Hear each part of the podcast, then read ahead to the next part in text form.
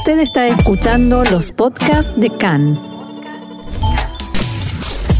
CAN, Radio Nacional de Israel.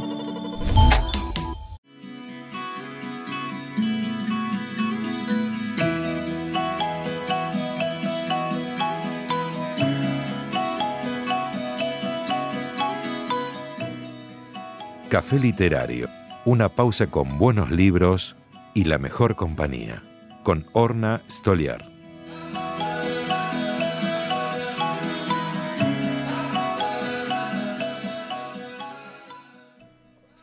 Continuamos aquí en CAN, Radio Reca en español, Radio Nacional de Israel. Es momento de buena literatura, buen café y la excelente compañía de Orna Stoliar. Hola Orna, ¿qué tal? Bien, gracias Roxana, en estos tiempos un tanto complicados. Así es, tiempos difíciles y en los que además se mezcla toda esta sensación de las fiestas, de las grandes celebraciones del primer mes de nuestro calendario, el mes de Tishrei. Nos estamos preparando ya para Yom Kippur y también la literatura. También en esta ocasión vamos a enfocar nuestro momento dedicado a la buena literatura y a relacionarlo con este Yom Kippur. Entonces, eh, ¿qué nos traes hoy, Orna? Hoy eh, traté de hacer algo un poco diferente de lo convencional, de que es buscar textos que se refieran específicamente a Rosh Hashanah, Yom Kippur, y a Noraim, y encontré unas cuantas cosas interesantes, porque estamos también en un año muy especial y nada es como estábamos acostumbrados. Sin duda.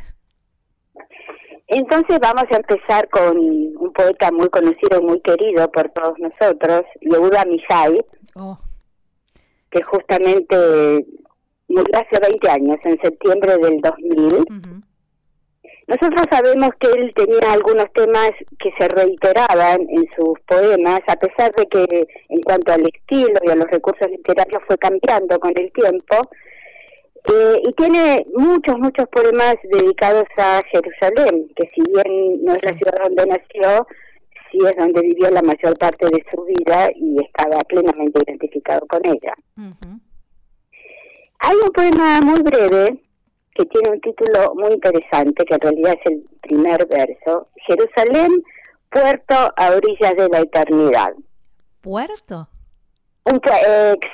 Exactamente, eh, eso es lo que nos despierta tanta curiosidad. Si hay algo que no asociamos es a Jerusalén y un mar o un río caudaloso. Nada.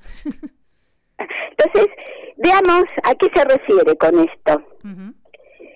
Jerusalén, puerto a orillas de la eternidad.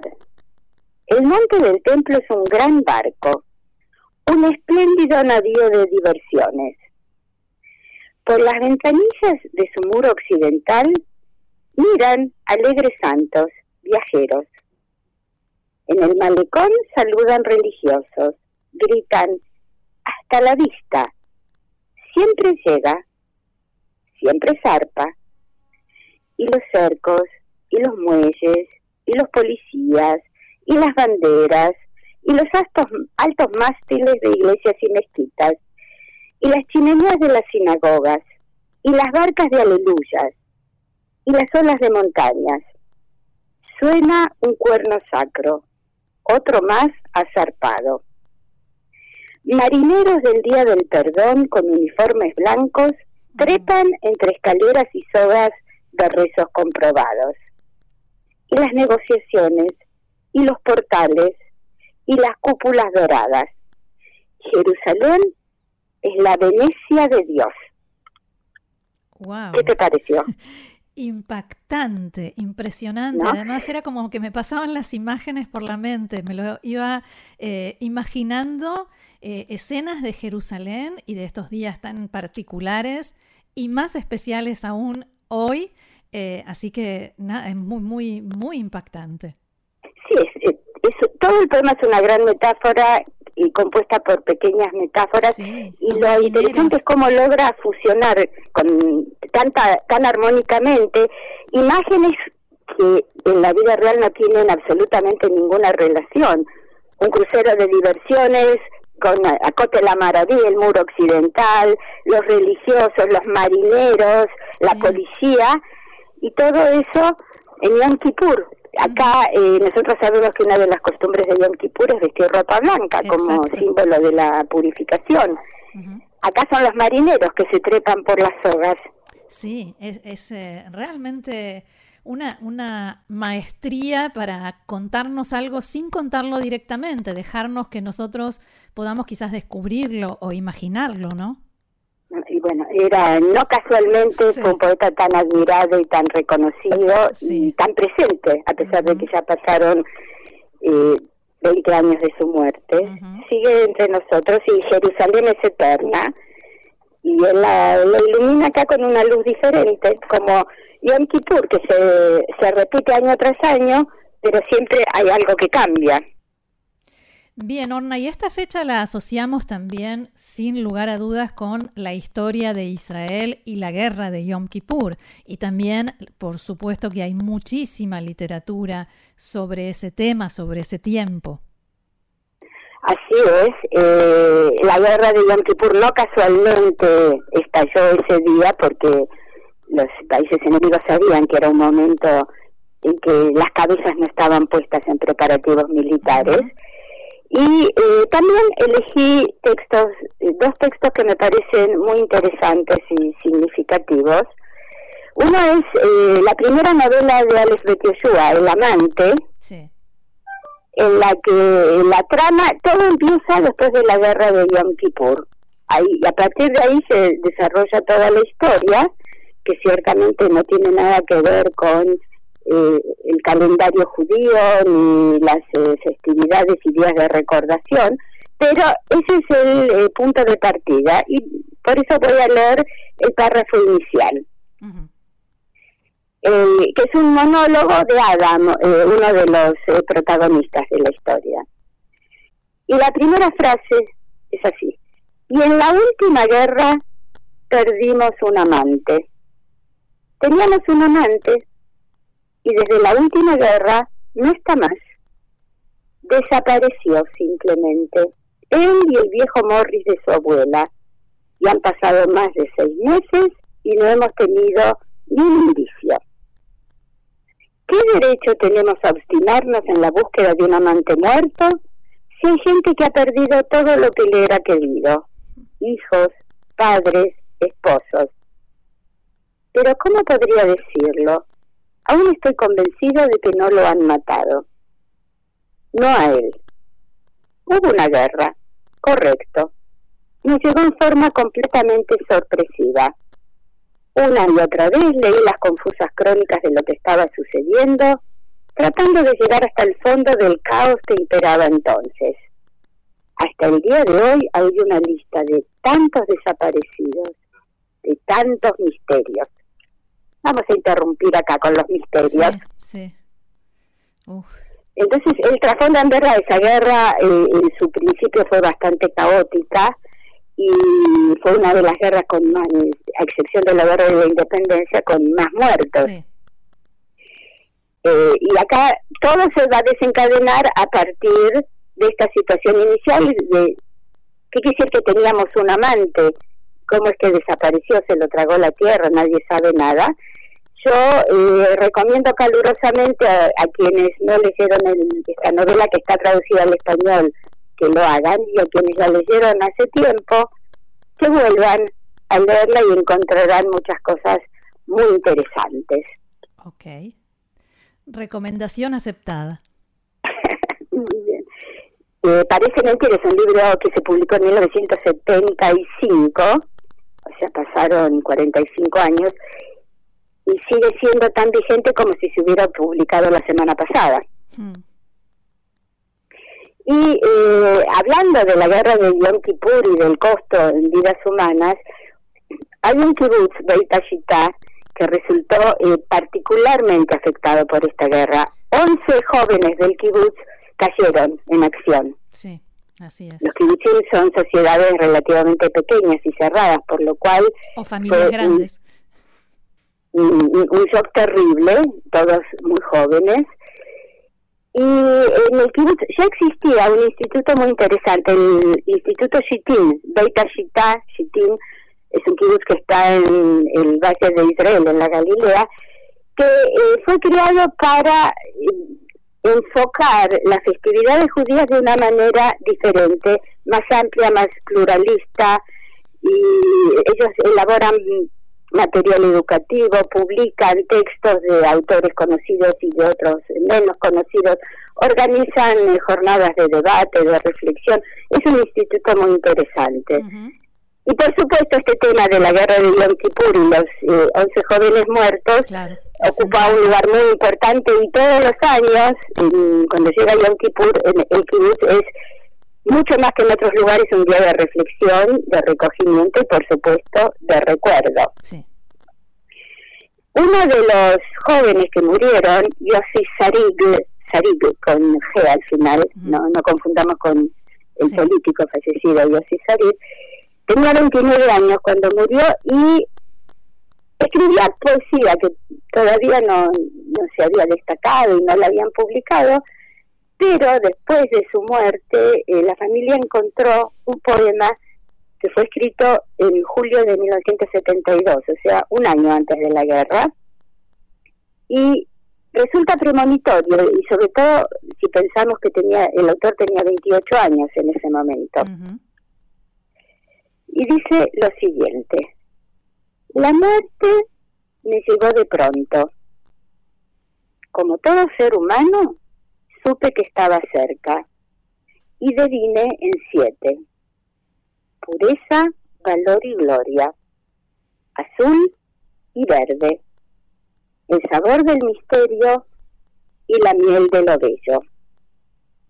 La muerte me llegó de pronto y no recuerdo si en el tronar del fuego o entre las clamorosas paredes de zinc, o quizás en el blanco blanco que calla finalmente.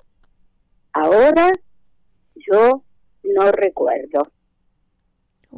Esto parece absolutamente profético, ¿no? Premonitorio. Habla del blanco blanco, habla del misterio, Sí, de, de, de, que lo toma desprevenido. Sí, que de pronto y no sabe explicar lo que pasa. También es raro que alguien tan joven hable de su propia muerte. Sí, claro. Es un texto, a mí me conmueve profundamente. Sí, sí, escalofrío. Sí. Este, pensamos también tantas vidas malogradas y tantos artistas que podrían haberse desarrollado después. Sí, y que quedaron vidas truncadas. Sí, artistas, eh, científicos, madres, padres, eh, de todo. Todos, todos. en, un país tan chico, prácticamente casi no hay gente que no tenga algún pariente, conocido, amigo que haya caído o que haya resultado herido en alguna de las guerras. es, un tema presente en nuestra vida más cotidiana y más eh, habitual. Así es. Bien, y por último, Orna, ¿qué te queda? Me queda justamente volver al pasado, eh, la, plegaria probablemente más representativa de los Yamim Noraim, Unetane Toques, sí. Eh, para resumir muy brevemente su contenido, es un piut, o sea, es un poema litúrgico que se recita en la plegaria de Musaf. En algunas comunidades se recitaba en Rosh Hashanah, en otros lugares también en Yom Kippur. Eh, había comunidades sefardíes que directamente no la decían, pero en las últimas generaciones y sobre todo en Israel, donde se funcionan todas las comunidades de la diáspora, eh, ya es algo que se ha generalizado. Eh, probablemente es uno de los piutín, de los textos litúrgicos más conocidos y más difundidos. brevemente puedo decir que el tema central es el temor de Dios, la reverencia que inspiran estos días y la sensación de pequeñez del ser humano ante la grandeza del universo y de su creador, de Dios. Sí. Hay una leyenda que dice que su autor es el rabino Amnon de Maguncia, en una ciudad de Alemania. no sabemos exactamente cuándo fue escrito. Si creemos en esta leyenda del Rabbi Amnon, es del siglo XI o del siglo XII. Pero Eh, en la Genizá del Cairo, la, la es una habitación cerrada en las sinagogas donde se guardan los textos sagrados que, han, que tienen alguna mella, alguna falla, como no se pueden tirar, pero tampoco se pueden usar, se los mantiene escondidos. Y esa Genizá resultó un verdadero tesoro de textos antiguos. Mm. Y ahí se encontró un texto que es muy anterior al siglo XII. Así que lo único que sabemos con certeza es que se trata de un piut muy antiguo, que tiene por supuesto muchas melodías que lo acompañan, y encontramos una que no te vas a imaginar quién la canta. No, algún, eh, algún hazán, algún cantor litúrgico. Claro, eso es, lo primero que se nos ocurre y es lo que nos dice la lógica. Sí. Dudo Pero un conjunto muy famoso en Israel, muy querido, también difundido en la diáspora, que no solemos asociar con la liturgia, a Geba el conjunto de kibbutz Geba, que existe desde la creación del Estado en 1948. Hacen una versión con un solista y el coro, realmente me pareció bellísima. Y la melodía que cantan, que no es la melodía tradicional que solemos conocer, también nos depara otra sorpresa. Fue compuesta especialmente para Gebatron por Yair Rosenblum, que era un músico, lamentablemente murió muy joven, que él compuso una gran cantidad de melodías para los conjuntos musicales del ejército, las, muy populares. Eh, por ejemplo, la, la música de la famosa canción de la paz, decir, la Shalom, y tantísimas otras. Y te sugiero que digamos, aunque sea un pequeo fragmento, para terminar eh, nuestro café de hoy con una hermosa melodía y con la reflexión de cómo eh, en estos textos que mencionamos se funciona lo antiguo y lo moderno, lo sagrado y lo profano, y todos ellos nos invitan a la reflexión que a nadie le viene mal. No, al contrario. Eh, con, con, mucho gusto, Orna, empezamos a escucharlo y mientras comienza a sonar la melodía, te agradezco mucho, como siempre, y terminamos con el deseo, Gmar Hatimato va para vos, eh, para todo el pueblo de Israel, y que este sea un buen año con buena salud, paz, armonía y buenos libros, buena literatura y rico café. Eso como siempre y que aprovechemos estos días tan inciertos en los que salimos mucho menos de nuestras casas para reflexionar, para hojear viejos libros y realmente para hacer un balance de las cosas que no alcanzamos a hacer y las que nos gustaría emprender de manera mejor que en años anteriores. Que sea así, Orna. Gracias. Shanato va y gracias a vos.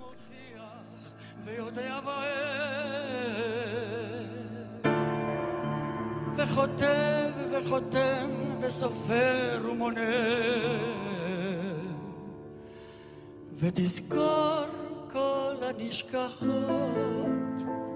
ותפתח ספר הזיכרונות ומאליו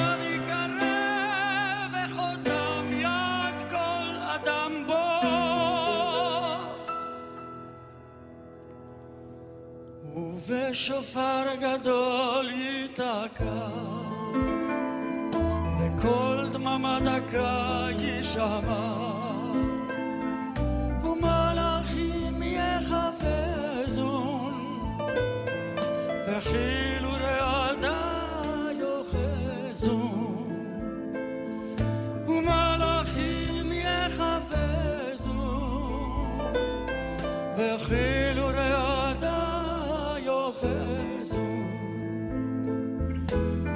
ובשופר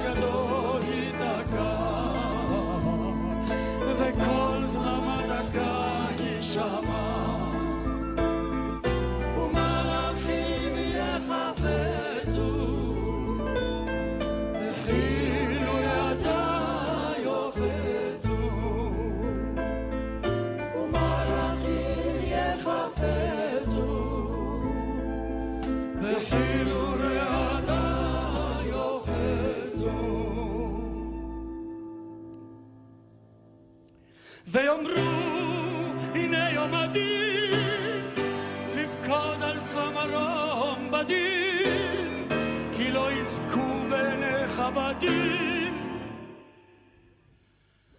וכל באי עולם יעברו לפניך כבני מרון, כבקרת רועה עדרו, מעביר צונו תחת שבטו. וכל באי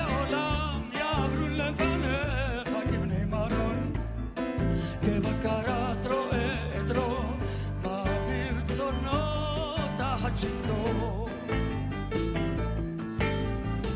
כן תעביר ותספור ותמנה ותפקוד נפש כל חי ותחתוך קצבה לכל בריאה ותכתוב את גזר דינם ובשופר גדול ייתקע